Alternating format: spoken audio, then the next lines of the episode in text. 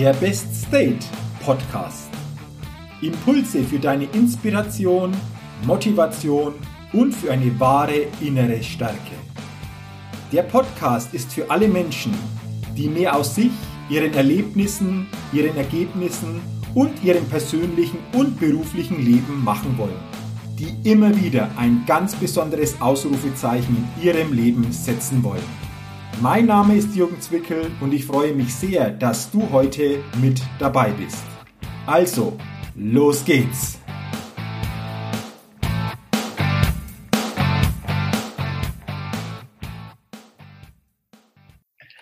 Hallo und herzlich willkommen zur 209. Ausgabe des Best Date Podcast. Der Podcast, der immer wieder ein ganz besonderes Ausrufezeichen bei den Hörerinnen und Hörern setzen will – und ich bin mir sicher, dass mit dieser Folge wieder ein ganz besonderes Ausrufezeichen gesetzt wird. Denn ich habe heute einen richtig spannenden Interviewgast mir eingeladen und ich freue mich sehr und bin wirklich gespannt auf unser Gespräch und begrüße recht herzlich im Best Date Podcast Julian Backhaus. Julian, herzlich willkommen und schön, dass du dir die Zeit nimmst für unser Interview. Danke für deine Einladung, Jürgen. Julian, bevor wir starten, stelle ich dich zuerst einmal ja, so quasi offiziell vor. Julian Backhaus ist deutscher Medienunternehmer, Verleger und Ex-Lobbyist. Mit 24 galt er als jüngster Zeitschriftenverleger in Deutschland und fungiert als Herausgeber diverser Magazine, unter anderem das bekannte Erfolg-Magazin. Zu seiner Holding gehören drei weitere Medienunternehmen. Bis 2019 war er zudem Vorsitzender eines Lobbyverbandes in Berlin. Er ist Autor der Bestseller Erfolg, was sie von super erfolgreichen lernen können und Ego. Gewinner sind gute Egoisten. Julian Backhaus wurde mit dem Change Award ausgezeichnet und wurde zum Man of the Year 2019 gewählt. Und Jan Böhmermann bezeichnete ihn in seiner Sendung scherzhaft als einen neuen Anführer. Das klingt alles, Julian, sehr, sehr spannend. Ähm, ich bleibe mal beim letzten Punkt. Ähm, da steht, Jan Böhmermann bezeichnete dich in seiner Sendung scherzhaft als neuen Anführer. Ähm, wie könnte er das gemeint haben und, und siehst du dich in diesem, in diesem Bild oder siehst du dich als neuer Anführer? Ach na ja, das hatte, wie gesagt, in seiner Satire-Sendung äh, Royale dann einfach witzig gemeint. da war gerade dann diese Friedrich-Merz-Diskussion mhm. und ähm, diese ganze ja, ich, ich, ich weiß gar nicht mehr genau den Zusammenhang. Jedenfalls sagte er, Mensch, für das Thema Erfolg und, und, und so brauchen wir irgendwie einen neuen Anführer. Und ich habe einen gefunden. Und jetzt passt mal auf, ich habe Julian Backhaus gefunden und den zeige ich euch jetzt mal.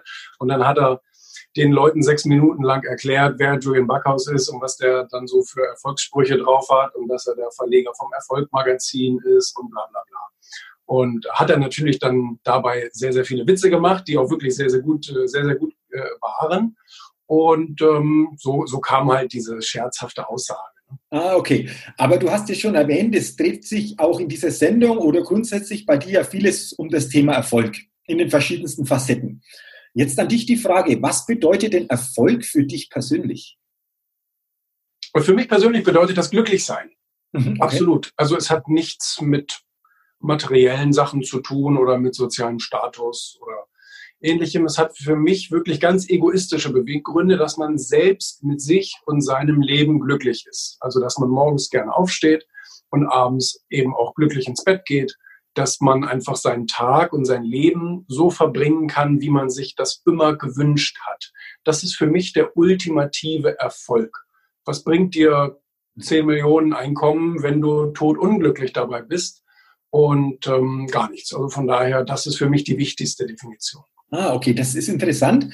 Ähm, glaubst du auch, dass ähm, die meisten einfach sich zu diesem Thema Erfolg grundsätzlich mal nähere Gedanken machen sollten und für sich definieren sollten, was das bedeutet, so wie du es für dich gemacht hast?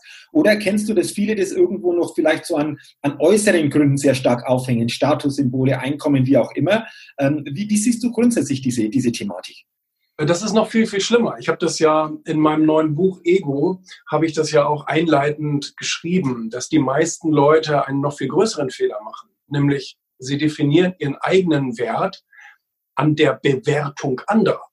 Bedeutet, die, denen ist viel wichtiger, was andere sagen, ob du erfolgreich bist und ob man dich so akzeptieren darf und bla bla bla, anstatt es sich einfach selbst zu geben, dieses, dieses Gefühl oder diese Ermächtigung.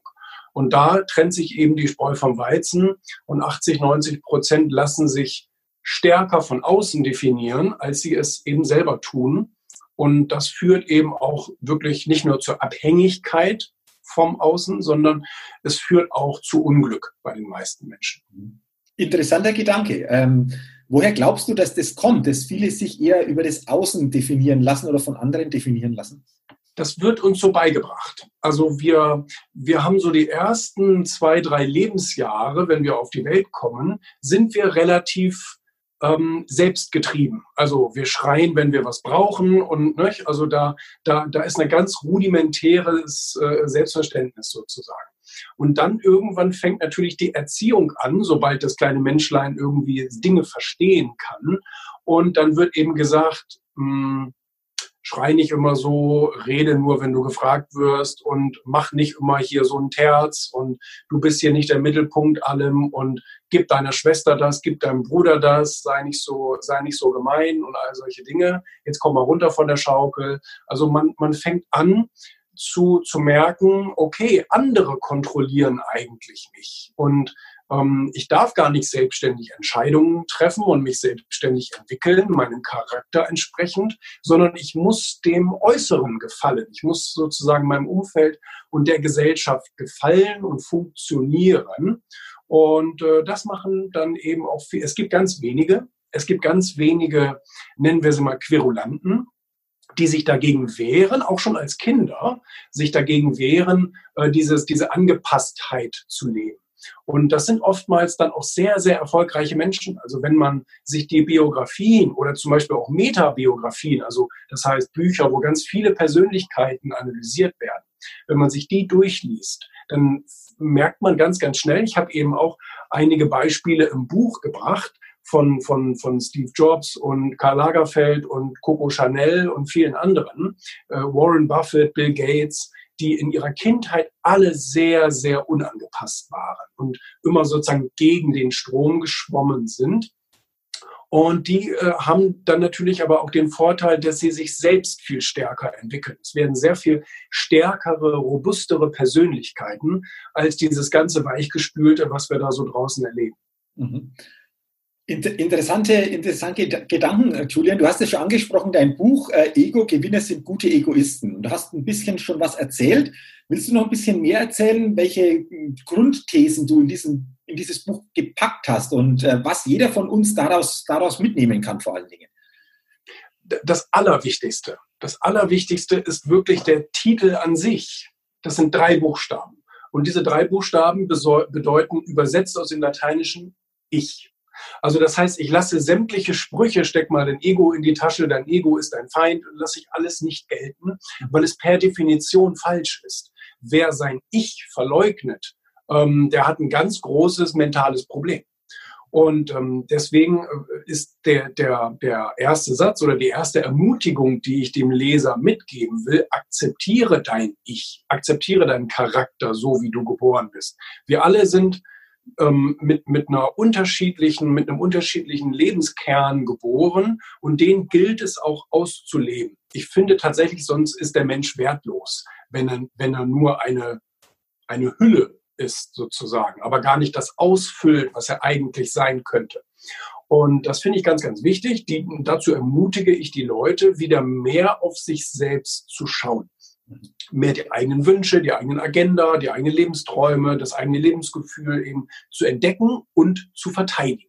Also auch wirklich zu sagen, das ist ein Weg, den gehe ich jetzt auch und zwar konsequent. Und auch wenn Leute da vielleicht etwas dagegen haben oder ich jemandem ungewollt auf die Füße trete, mache ich das trotzdem, weil letztendlich muss jeder auch für sich selber leben. Und dann gehe ich zum zweiten Schritt zu sagen, es geht mir nicht darum, jemanden zu motivieren, nicht mehr an andere zu denken und nicht mehr zu realisieren, dass wir in einer Gesellschaft leben. Denn das tun wir.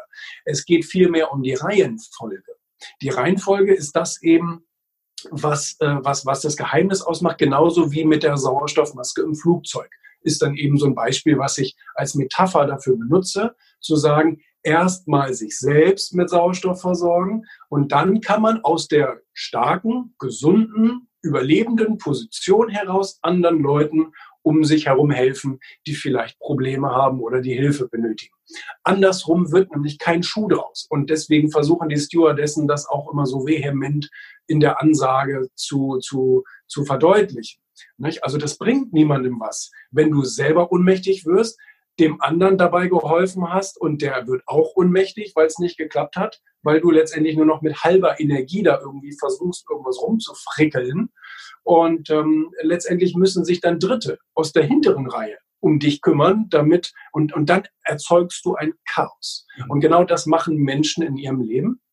Sie kümmern sich um alles andere, außer um ihre eigene Position und sind deswegen in der schwachen Position und können weder anderen helfen, noch sich selber helfen oder ihrer Familie helfen. Und deswegen ist die Reihenfolge wichtig. Sei du stark, konzentriere dich auf deine Ziele, auf dein Glück, auf, auf deine Lebensenergie und dann kannst du auch aus dieser Stärke heraus gerne der ganzen Welt helfen. Mhm, okay, das bedeutet ja auch, Julian, ähm, einfach mal sich auch Zeit zu nehmen, um überhaupt mal über das nachzudenken. Wer bin ich? Wo will ich hin? Was sind so meine Bedürfnisse? Was sind Ziele, Wünsche? Aber dann auch wirklich stark dafür einzutreten. Das ist so vielleicht auch zusammenfassend, einfach auch, auch das, was das Buch wahrscheinlich verkörpern soll, oder? Ja, also das ist der, das ist der Grundgedanke eben. Also sich mal Gedanken zu machen und mal in sich reinzuhorchen. Da muss man vielleicht auch ein bisschen Geduld mitbringen. Ja, weil was du jetzt in 30, 40, 50 Jahren verlernt hast, das kannst du nicht in, in, in ein, zwei Tagen jetzt wieder äh, sozusagen umswitchen. Da muss man sich ein bisschen, bisschen Geduld mitnehmen und sich einfach im Alltag mal wieder so ein bisschen selbst auf die, auf die Füße treten und zu sagen, nee, jetzt tret nicht wieder zurück oder äh, sag zu allen Ja und Amen, sondern konzentriere dich eben auch mal auf deine eigenen Ziele.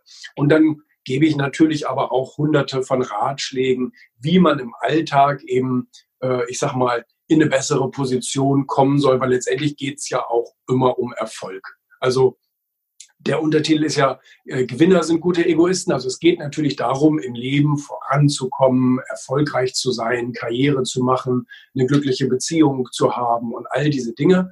Und ähm, da gibt es dann eben natürlich auch viele Schritte, die im Alltag wichtig sind, ähm, eben im Beruf oder im Privatleben äh, besser dazustehen.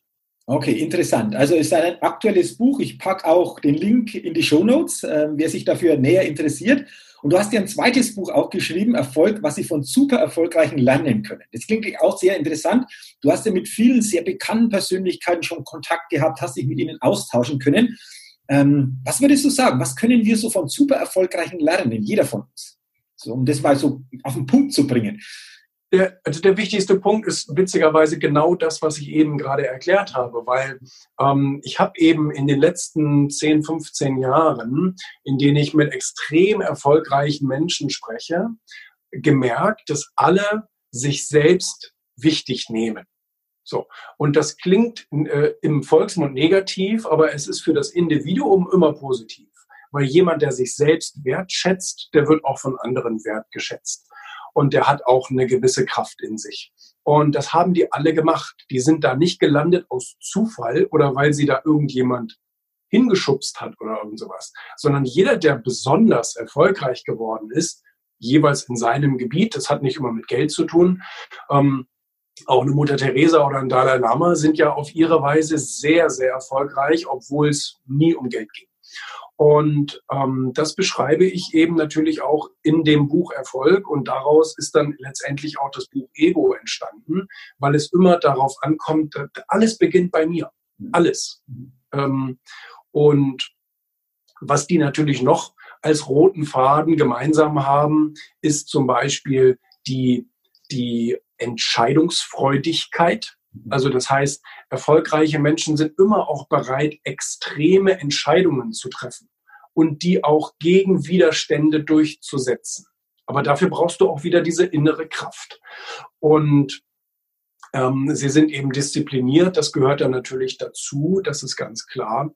Und ähm, sie haben eben aber auch ihre Leidenschaft zum Beruf gemacht oder zur Berufung gemacht. Immer, immer. Sie haben alle das getan, was sie eigentlich als Kind schon immer wollten. Ähm, das muss kein exakter Berufswunsch gewesen sein, aber das ist auf jeden Fall ein, ein Rahmen, sagen wir mal so. Wenn jemand sich für Unterhaltung interessiert, dann ging es dann eben nur noch um die Frage, macht man Stand-up-Comedy, wird man Moderator, wird man Buchautor, wird man TV-Show-Produzent, wie auch immer. Ähm, der exakte Berufswunsch, der kann sich dann letztendlich herauskristallisieren. Aber die haben alle Sport, Unterhaltung, Kunst, Unternehmertum, wie auch immer, eben schon immer in sich gespürt und haben das auch konsequent verfolgt. Ah, okay. Interessant. Ähm, ist es so, dass man sagen könnte, die leben von innen nach außen und nicht wie viele andere von außen nach innen? Genau, das ist genau das, was wir eben anfangs besprochen haben. Die fangen bei sich an und arbeiten dann nach außen und nicht umgekehrt. Das ist ein ganz großes Erfolgsgeheimnis. Mhm. Interessant. Das waren jetzt einfach einmal so deine zwei Bücher mal ein bisschen stärker hinterfragt und ähm, einfach die wesentliche Kanne herausgearbeitet. Ähm, in der Beschreibung oder in der Vorstellung von dir, Julian, habe ich auch äh, gesagt, mit 24 bist du schon so quasi eingestiegen in die ja, Verlags, Verlagsrichtung. Ja. Hast du da in diesen frühen Jahren mit 24 schon für dich auch gespürt, das ist dein Weg oder wie bist du überhaupt dahin gekommen, um jetzt mal bei dir auch zu bleiben? Äh, wie, ja. wie kam es dazu? Den habe ich schon, den habe ich schon als Kind gespürt und ich bin ja auch schon seitdem ich 18 bin selbstständig, also seit 15 Jahren jetzt. Und ähm, ich habe schon immer auch diese, diese Medien, äh, diese Medienleidenschaft, beziehungsweise dem zugrunde liegt letztendlich auch eine Unterhaltungsleidenschaft und ähm, habe dann daraus diese, dieses Medieninteresse entwickelt und hatte das auch als Kind und als Jugendlicher schon und ähm, habe das auch immer gemerkt, dass ich mir Zeitschriften, Zeitungen, TV-Programme anders anschaue als andere. Also äh, unter anderen Gesichtspunkten, auch unter funktionalen Gesichtspunkten und ähm, wollte immer dort etwas tun und habe mich dann eben mit 18 selbstständig gemacht, erstmal in der Kommunikations- und der Marketingbranche und habe eine Medienagentur gegründet und habe innerhalb dieser Agentur auch mit anderen Verlagshäusern zusammengearbeitet. Und wir haben auch für unsere Kunden Medienprojekte umgesetzt. Und da konnte ich eben schon mal ähm, mein, mein C sehr, sehr ins Wasser halten und Erfahrungen sammeln, Kontakte aufbauen, Kapital aufbauen letztendlich, weil ich war immer ein, ein Verfechter davon, alles aus eigenen Mitteln zu bestreiten und nicht irgendwie externe dazu zu nehmen oder andere über Fremdkapital oder Schulden oder wie auch immer. Und äh, das hat mir letztendlich auch einen großen Dienst erwiesen. Und so bin ich dann da, da, da, ja, ich will nicht sagen reingerutscht, aber so habe ich mich dahin entwickelt, dass ich dann letztendlich mit 24 sage, so, und jetzt habe ich eigentlich alle Ressourcen, die ich brauche, um einen eigenen Verlag zu gründen. Mhm. Okay. Das heißt jetzt, wenn ich das richtig verstehe, Julian, bei dir war das auch schon sehr, sehr früh in jungen Lebensjahren so, dass du so von innen nach außen gelebt hast. Oder ja. dieses Thema Unternehmertum immer schon in dir gespürt hast, das nach und nach eben dann auch zu bestimmten Themen verstärkt hast. Ähm, das, das war, denke ich, bei dir dann immer so. Was waren denn so bisher auf deinem Weg so deine drei größten Learnings, die du hattest auf diesem ganzen Weg die letzten Jahre, wo du sagst, das waren so ganz markante Punkte, ähm, die ich für mich mitnehmen konnte und die ich jetzt sicherlich auch in bestimmten Formen an andere weitergebe? Äh, ich finde es gar nicht so leicht, mich jetzt für drei Punkte zu entscheiden. Ähm, ich habe sehr, sehr viel gelernt und ich behaupte auch mal ganz arrogant, ich habe mehr gelernt als 99 Prozent der anderen Menschen ähm, weil ich eben auch sehr viel lese, was auch viele nicht tun. Ich habe bestimmt 1500 Bücher zu dem Thema Erfolg und so weiter gelesen und Unternehmertum und Biografien und ähm, habe vor allen Dingen auch von den Fehlern anderer sehr, sehr lernen können. Mhm. Also ich habe das in meiner, ich glaube, das ist so der stärkste Punkt, wenn ich jetzt mal so unternehmerisch spreche, äh, dass ich in den letzten 15 Jahren sehr viele ähm, Fehler vermeiden konnte, weil ich aus dem Gedächtnis heraus mich an die Geschichten anderer Menschen erinnern konnte, die diese Fehler begangen haben. Und ich habe gesehen, wie sie bei denen ausgegangen sind. Und dann konnte ich mich immer fragen, will ich das riskieren, genau den gleichen Ausgang zu haben? Hast, und, du da kurz, kurz, ein Beispiel, wenn, wenn, du sagst, fällt dir kurz ein Beispiel ein, wo du sagst, Mensch, das habe ich irgendwie so äh, bei anderen erkannt und da bin ich nicht hineingetappt in, in diese Falle? So ganz spontan Ähm, ähm, ganz spontan ist nicht so leicht, zum Beispiel sich von anderen abhängig zu machen. Hm, okay. Investoren zum Beispiel oder Kreditgeber.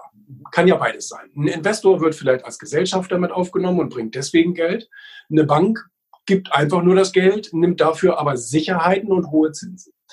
Und, ähm, und, und das habe ich zum Glück vermeiden können, auch wenn es mir mehrfach an, also die Investorenseite kam öfter mal auf mich zu und sagte, Mensch, tolle Projekte, die du da hast, da würden wir uns gerne daran beteiligen, weil wir das als erfolgsversprechend sehen.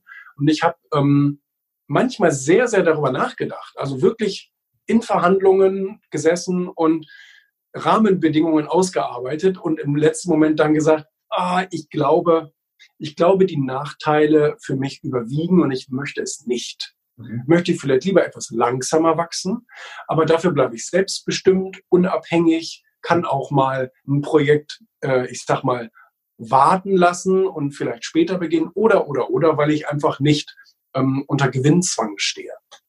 Und ähm, das, das war wirklich, glaube ich, ein, eine unglaublich große Erleichterung, weil ich eben auch bei vielen, also nicht nur aus Geschichten oder Biografien anderer, sondern auch in meinem Umfeld Menschen sehe, die sich Millionen und teilweise sogar hunderte Millionen ähm, besorgt haben und letztendlich darunter zerbrechen. Also es gibt ein paar wenige Beispiele, klar, ähm, äh, die, die, die kommen da gut raus, aber bei den meisten hat es also wirklich das Leben sehr viel schwieriger und nicht besonders lebenswert gemacht. Mhm, okay. Du hast es gerade interessant geschildert, dass du vieles von anderen dir aneignen konntest durch Lesen, durch persönliche Kontakte, ähm, da natürlich sehr stark profitiert hast. Wie wichtig äh, ist dir auf deinem Weg, also jetzt in der Vergangenheit, aber auch jetzt und zukünftig auch deine Intuition? Du hast es gerade geschildert. Du sitzt irgendwo vielleicht im Meeting, da geht es um bestimmte Punkte und können wir das mit dem Kopf durchdenken, aber so ein Gefühl, so eine Intuition spüren wir ja auch. Wie wichtig ist das oder wie wichtig war das auf deinem Weg, um, um dahin zu kommen, äh, wo du heute bist? Das Bauchgefühl ist ja nachgewiesenermaßen sehr viel stärker und auch sehr viel wahrhaftiger als unsere Gedankenimpulse, weil wir haben ja ein Problem unsere Gedanken sind ja immer das Produkt der Informationen, die wir vorher aufgenommen haben. Mhm. Bedeutet eigentlich kein einziger Gedanke von uns oder keine einzige Erinnerung ist äh, neutral, sondern es ist ja alles von außen eingespielt worden, wie auf eine Festplatte.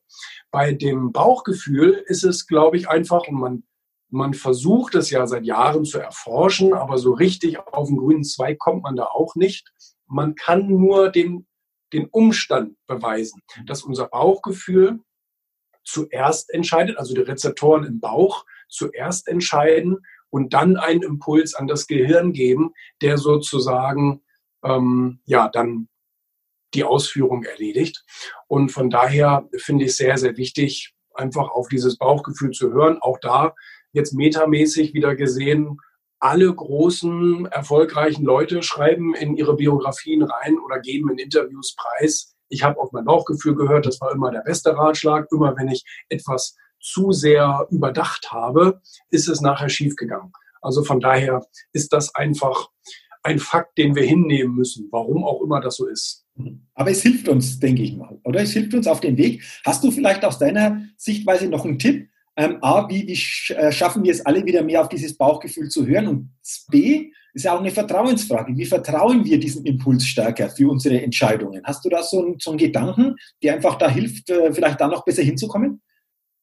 Ich kann nur die Beweise anbieten. Also ich kann nur jedem empfehlen, sich mit dem Thema zu beschäftigen und einfach eine, eine Gegendarstellung zu machen. Wie viele Kopfentscheidungen sind erfolgreich gewesen in den letzten Jahren oder Jahrhunderten und wie viele Bauchentscheidungen sind erfolgreich gewesen?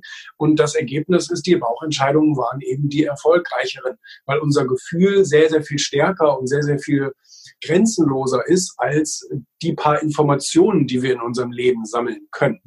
Und ähm, deswegen ist ja jetzt auch gerade dieses Thema Quantencomputing so groß im, in der Diskussion, weil es eben diese, diese Informationshürde anscheinend nochmal überwinden kann. Aber egal, ähm, das ist das Einzige, was mir dazu einfällt und es dann einfach mal zu tun. Treff doch mal fünf Bauchentscheidungen und guck nachher, wie es ausgeht. Ich glaube, das ist ein ganz guter Selbstüberzeugungsprozess. Also einfach mal Entscheidungen treffen, reflektieren, mal gucken, was dadurch ähm, passiert ist, welche neuen Möglichkeiten sich ergeben haben, um einfach für sich zu erkennen, Mensch, das könnte ich zukünftig häufiger oder vielleicht auch, auch bei größeren Entscheidungen anwenden und nicht nur alles vom Kopf her durchdenken äh, und vom Kopf sich, sich steuern lassen. Ähm, interessant. Juli, wir haben ja vorher vereinbart, wir wollen es einfach so 20 bis 30 Minuten von der Länge halten unter unser Podcast-Interview. Ich glaube, wir könnten uns wahrscheinlich noch stundenlang über viele Themen unterhalten. Ähm, du hast jetzt einfach auch schon sehr viel über dich, über deinen Weg erzählt. Und gerade zum Ende des Podcast-Interviews äh, will ich das natürlich nutzen, um dir noch ein paar so persönliche Fragen auch zu stellen, um da die eine oder andere spannende Antwort auch noch zu bekommen, die jedem ja auch wieder weiterhelfen kann, bei sich das eine oder andere auch wieder zu entdecken. Und die erste Frage, die ich an dich habe, und ich bin schon sehr gespannt, gibt es bei dir etwas, wo du sagen würdest, Mensch, das ist so eine coole Gewohnheit, die ich habe? Gibt es da etwas? Wenn ja, ja. was ist das? Okay. Lesen. Aha, okay. Mhm. Wie, wie viel liest du? Du hast es schon gesagt, du hast ja unheimlich viele Bücher die letzten Jahre gelesen, aber so runtergebrochen auf den Tag oder auf die Woche, kannst du das ein bisschen so einfach äh, weitergeben, wie häufig, wie viel Zeit du einfach auch mit Lesen verbringst? Ähm, ich würde sagen, dass ich ein Buch pro Woche schaffe. Es ist manchmal, wenn ich es überfliege und nur bestimmte Informationen suche, mehr. Aber ich glaube, das ist so ein ganz guter Schnitt, den ich, ähm, den ich, den ich halte. Und ähm, ich versuche jeden Tag eben mindestens so 15 Minuten, 20 Minuten äh, zu lesen. Ich nehme jetzt nicht Zeitungen und Magazine da rein, weil das tue ich natürlich auch, alleine schon beruflich. Aber ähm, ich nehme jetzt mal nur Bücher. Und ähm, genau, das versuche ich und lese eben auch viel äh, auf Toilette zum Beispiel, weil es eben wahnsinnig hilft, weil es tote Zeit ist. Mhm. Okay, hast du spontan so ein Buch, das dir einfällt, das dich sehr stark geprägt hat, auch die letzten Jahre? Ähm, war eins meiner ersten. Eins meiner ersten Bücher war Ziele von Brian Tracy. Mhm. Ähm, und ich bin dann auch ein Fan geworden und habe mir jedes deutsche und englische Buch von ihm gekauft. Mhm. Und ähm, das hat mich einfach sehr in so, so einem klaren Denken geschult. Mhm. Okay. Sehr coole Gewohnheit. Äh, zur nächsten Frage. Du, du hast es gerade schon angesprochen. Du bist jetzt sehr erfolgreich auf deinem Weg schon unterwegs, aber welches große Ziel oder welchen Wunsch hast du noch, der so bei dir wirklich so mitschwingt äh, für die nächsten Jahre, wo du sagst, da möchte ich auf jeden Fall mir das Ziel oder diesen Wunsch verwirklichen? Ich habe viele Ziele und Wünsche, die ich verfolge und die ich auch erreichen möchte und werde, aber das kommuniziere ich nie öffentlich. Die behalte ich für mich. Okay, also die bleiben bei dir. Okay, auch eine interessante Aussage mal, weil viele ja das nach außen geben, aber es ist auch mal spannend zu sagen, das behalte ich bei mir und lasse es in mir wachsen und immer weiter so in diese Richtung entstehen. Ah, okay, interessant. Lasse äh, die Taten sprechen. Ja, genau, okay. Ich zeige es dann durch mein Tun, was letztendlich so in mir entstanden ist. Ähm, welcher Wert, Julian, ist dir besonders wichtig? Ähm, ähm, äh, Spaß ist wohl so der, ist wohl so das, das, das Wichtige. Mir fällt gerade kein anderes Wort dafür ein. Okay, Spaß. Ähm, jetzt bin ich gespannt, weil du hast sicherlich schon unheimlich viele Sätze gehört äh, von den vielen verschiedensten Persönlichkeiten. Aber gibt es so einen Satz, der sich bei dir so richtig eingebrannt hat? So ein Satz, den du gehört hast, wo du sagst, der ist für mich so richtig eingebrannt, der ist für mich so bedeutend? Äh, tatsächlich nicht. Bei dieser Frage kacke ich immer ab. Ähm, ich habe keinen Lieblingsspruch, keinen Lebensleitsatz oder irgend sowas. Ähm, was ich ganz interessant finde, ähm, ist The Sky is not the limit. Also, dass man eben, also das Gegenteil, nicht The Sky is the limit, sondern The Sky is not the limit, weil da gibt es ja auch noch das Universe. Das ist eben so das Interessante an grenzenlosem Denken. Also das finde ich sehr, sehr spannend und herausfordernd. Okay, also die Grenzen offen zu halten, auch vom Denken, von der eigenen Entwicklung, um nie so an ein persönliches Limit zu kommen, das wir uns irgendwo ja alle selbst setzen, indem wir ja. uns ausrichten oder indem wir uns, uns denken. Weil ich glaube auch, dass jeder von uns sein eigenes Limit ist. Ja, logisch. Und jeder hat die Möglichkeit, es zu erweitern und dadurch ganz andere Möglichkeiten zu bekommen.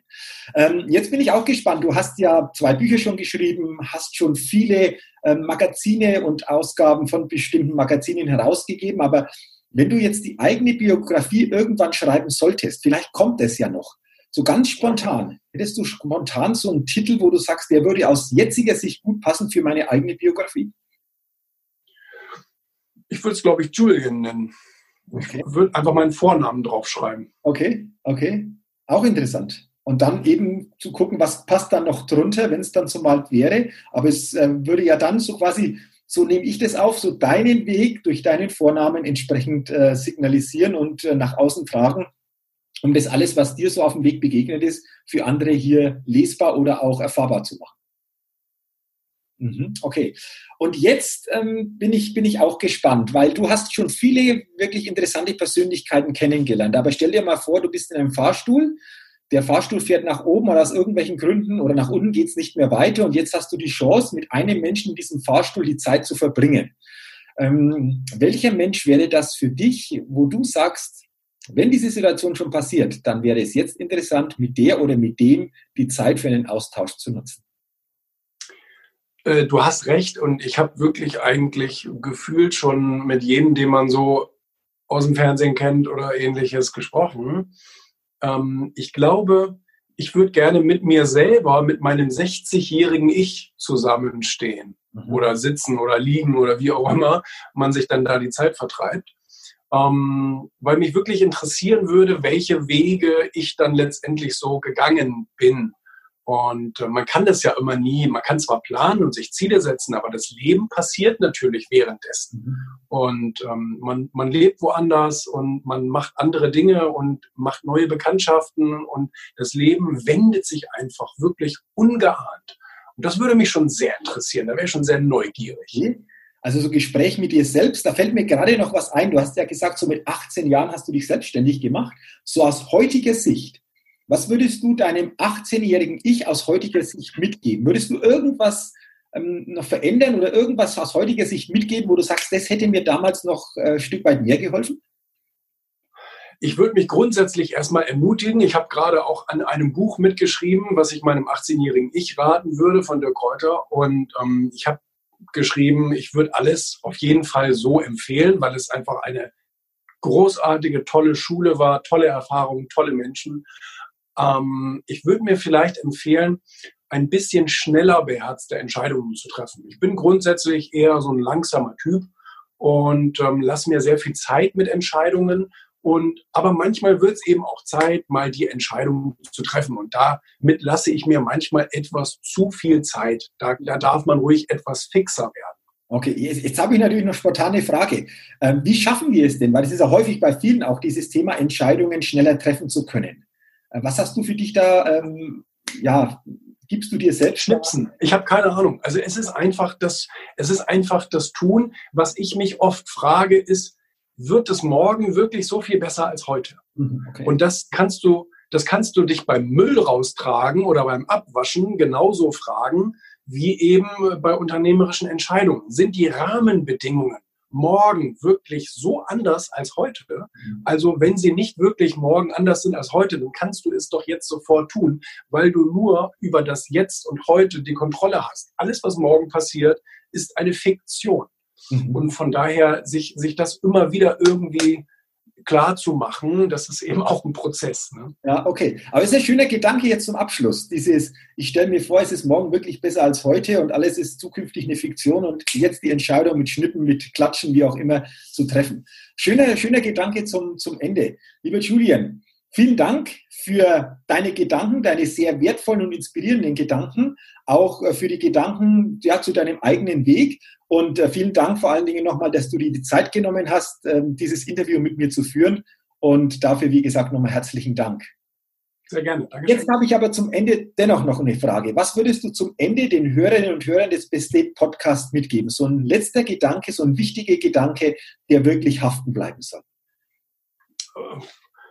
Versuch doch einfach mal ein Prozent besser zu werden, als, als du heute oder gestern warst. Und wenn du das jeden Tag tun würdest, was du nicht tun wirst, aber selbst wenn du es nur in einem Drittel der Zeit machen würdest, dann wärst du jedes Jahr 100 Prozent besser. Das ist doch schon mal etwas. Okay, also danke für dieses eine Prozent, da mal drüber nachzudenken. Nehmt es gerne mit. Und Julian, danke nochmal an dich und vor allen Dingen weiterhin alles, alles Gute, viele glückliche, erfüllende und äh, bereichernde tägliche Momente, weil die Momente sind ja das, was unser Leben dann in der Summe ausmacht. Und dir weiterhin alles, alles Gute. Ja, vielen Dank, liebe Hörerinnen, liebe Hörer, dass du auch in diese Podcast-Folge hineingehört hast. Ich bin mir sicher, dass viele wertvolle Inspirationen und Impulse in dieser Podcast-Folge auf dich gewartet haben. Freue mich, wenn du auch beim nächsten Mal wieder mit dabei bist. Bis dahin wünsche ich dir alles Gute und denke immer daran, bei allem, was du tust, da geht noch was, entdecke in dir, was möglich ist. Bis zum nächsten Mal, dein Jürgen. Hi, ich bin's nochmal. Hat dir dieser Podcast gefallen? Wenn dir dieser Podcast gefallen hat, dann gib mir sehr gerne bei iTunes eine 5-Sterne-Rezession und wenn du noch mehr Zeit hast, gerne auch ein persönliches Feedback, damit ich den Best State Podcast immer weiter verbessern kann. Ach ja, und wenn du noch mehr zu mir und meinen Themen wissen willst, dann geh auf die Seite www.jürgenzwickel.com. Mach's gut, dein Jürgen.